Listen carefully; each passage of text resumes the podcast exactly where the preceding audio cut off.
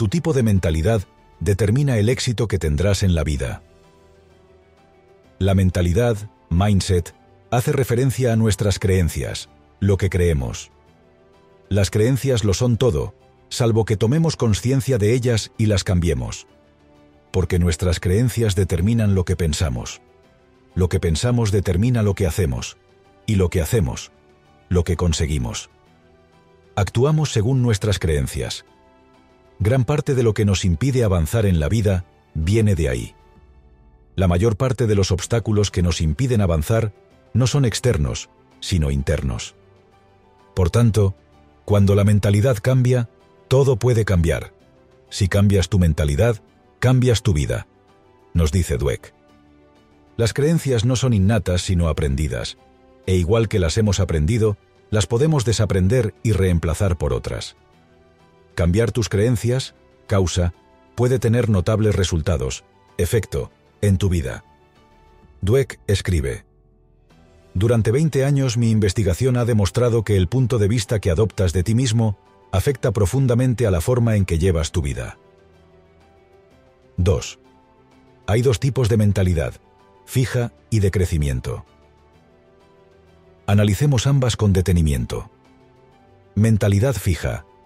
Las personas con mentalidad fija creen que sus capacidades son estáticas. Soy bueno o no soy bueno en algo. Tienden a evitar los retos, abandonan con facilidad, ven el esfuerzo como estéril, ignoran el feedback útil y se sienten amenazados por el éxito de los demás. Como consecuencia de esta actitud, se estancan y no llegan a alcanzar su pleno potencial. Confirman así una visión determinista del mundo. Las personalidades con mentalidad fija representan el clásico unos nacen con estrella y otros estrellados. Suelen ir por la vida de víctimas. Mentalidad de crecimiento. Las personas con mentalidad de crecimiento creen que sus capacidades son como los músculos. Pueden crecer si se ejercitan. Aceptan más desafíos, perseveran ante la adversidad, contemplan el esfuerzo como el camino hacia el expertise, aprenden de la crítica constructiva y encuentran inspiración en los éxitos de los demás. Como consecuencia de ello, alcanzan niveles más altos de realización y satisfacción. Las personalidades con mentalidad de crecimiento representan la autorresponsabilidad y el esfuerzo. La curiosidad les motiva. No temen preguntar. Se enfocan en el proceso. Disfrutan del camino. 3. Existen dos tipos de elogio. Los que alaban a la persona, mentalidad fija, y los que alaban el proceso, mentalidad de crecimiento. Los estudios e investigaciones de Dweck son muy útiles en el campo de la educación porque la educación siembra en la infancia aquellas creencias que se manifiestan en conductas en la edad adulta. Hay que elogiar sabiamente. Cuando se elogia a la persona, se está reforzando la mentalidad fija, la creencia de que el éxito se debe a rasgos innatos. Cuando estas personas fallan, lo achacan a que son inapropiadas, y como consecuencia de ello, no perseveran y abandonan. Cuando se elogia el proceso, se refuerza la mentalidad de crecimiento, la idea de que las cualidades pueden desarrollarse con esfuerzo y tesón. De esta manera se refuerza el amor por el aprendizaje y la resiliencia que constituyen la esencia del desarrollo personal. Debemos reconocer a las personas por el esfuerzo, no por lo que son. Dice Dweck. ¿Gané? ¿Perdí? Son preguntas equivocadas. La pregunta correcta es, ¿me esforcé? Las investigaciones realizadas por Dweck en este aspecto arrojaron unos datos sorprendentes. El 85% de los padres alaban la inteligencia o talento, es decir, el ser, y no el esfuerzo realizado, el hacer y el proceso. Dice Dweck. El problema surge cuando los padres de los niños alaban a los niños de una manera que les hace sentir que son buenos y dignos de amor, solo cuando se comportan de la manera concreta que les gusta a los padres. Ese no es el camino adecuado para fomentar en los jóvenes una mentalidad de crecimiento. Alaba el hacer, esfuerzo, no el ser, inteligencia. Algunos ejemplos concretos. Esa tarea era muy tediosa. Admiro cómo fuiste capaz de concentrarte y acabarla. En lugar de decirle, ¿qué trabajador eres? Ese dibujo tiene unos colores preciosos. Cuéntame cómo lo has hecho. En lugar de decirle, eres un artista. Estoy contento de tus notas porque reflejan todo lo que has estudiado. En lugar de decirle, qué inteligente eres. Las palabras de Dweck son inspiradoras. El mayor regalo que le puedes hacer a un niño es enseñarle que no pasa nada si no consigue algo ahora, pero que, con tiempo, esfuerzo, aprendizaje y colaboración, puede lograrlo. 4. La mentalidad fija boicotea el aprendizaje. Dice Dweck, creer que las cualidades personales son inamovibles, mentalidad fija, origina la necesidad de validarse a uno mismo constantemente.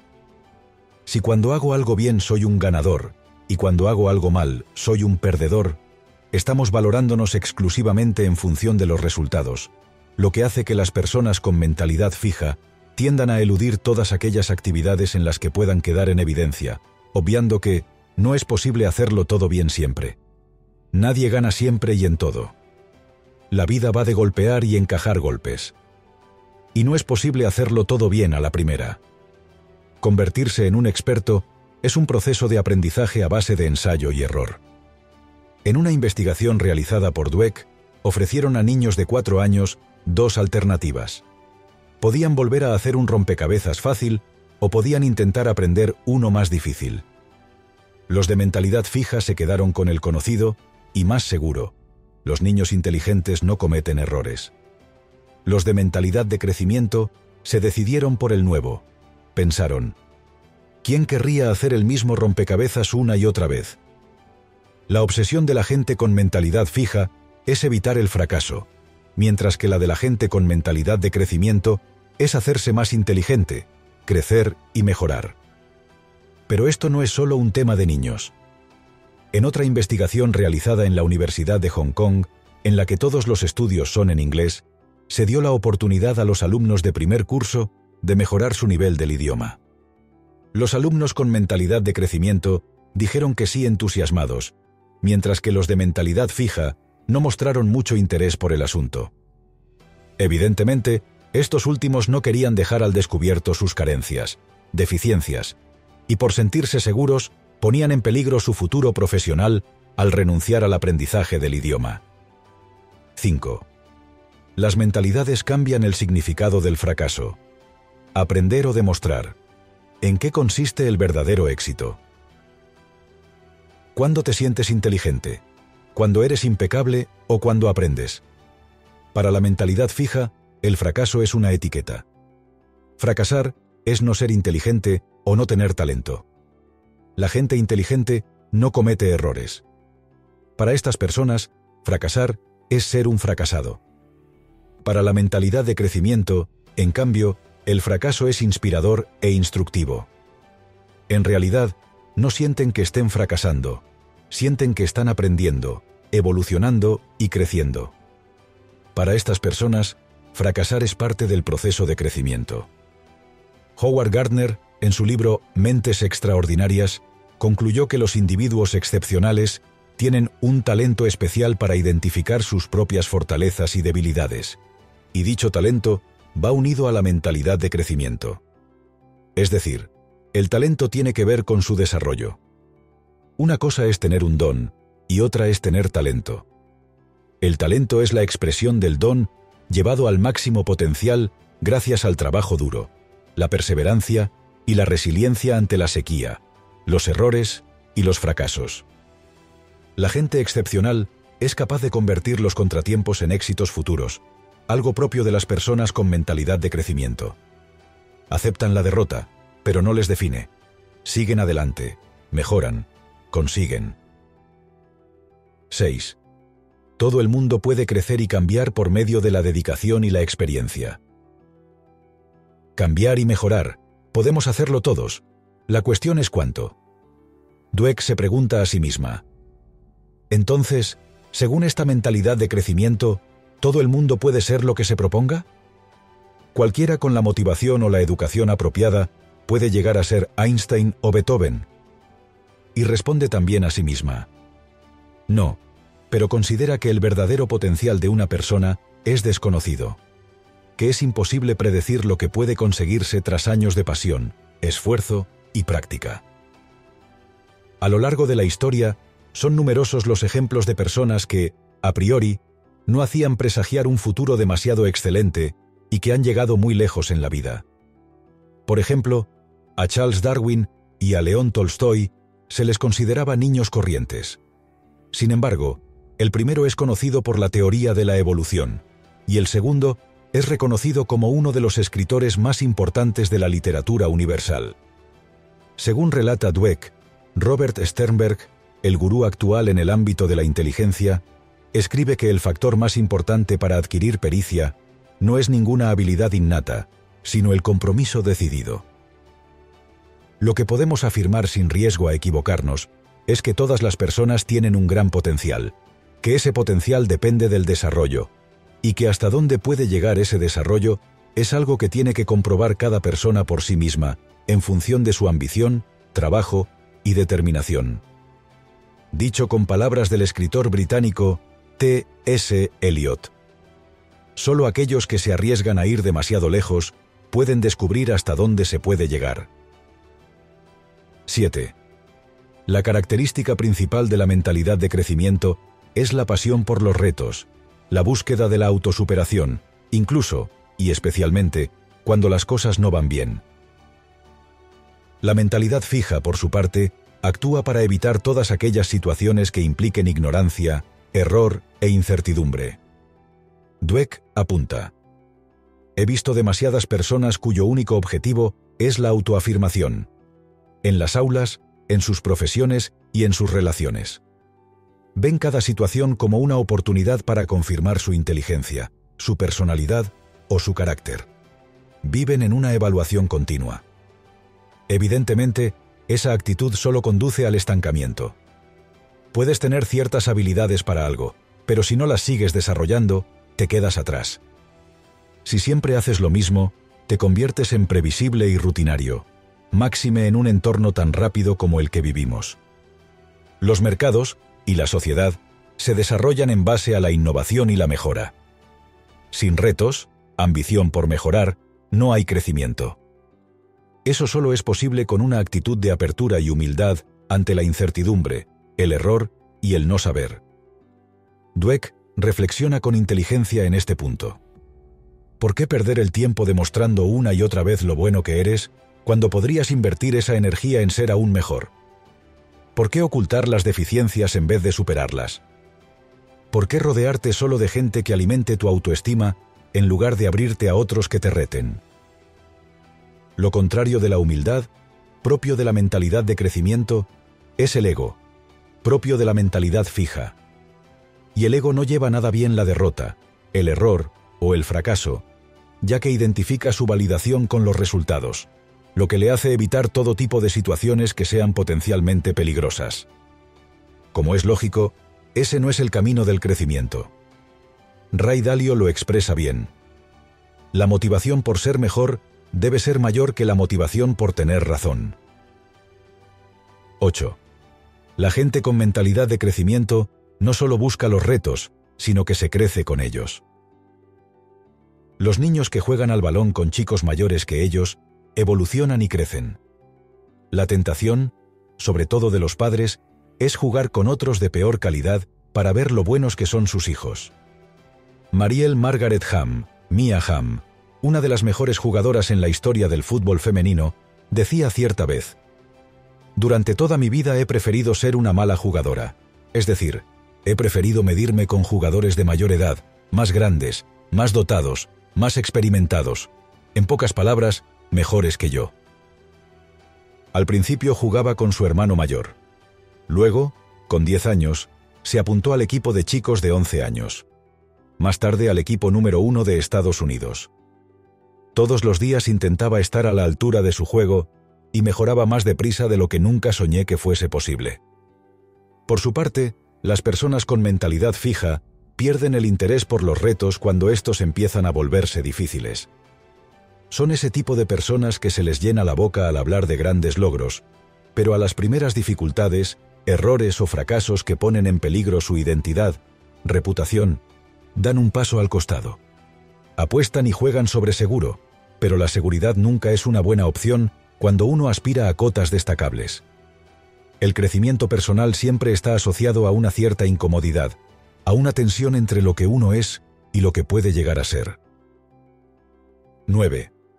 Las personas con mentalidad fija se entusiasman con lo fácil.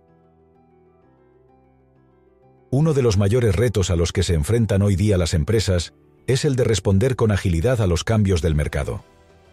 Ello exige dos cosas, flexibilidad y capacidad de aprendizaje.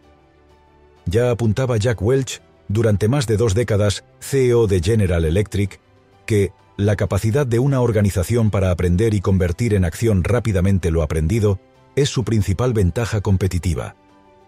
Por ello, a la hora de seleccionar personal para las organizaciones, es muy útil descubrir si los candidatos tienen una forma de pensar más propia de la mentalidad fija o de la mentalidad de crecimiento.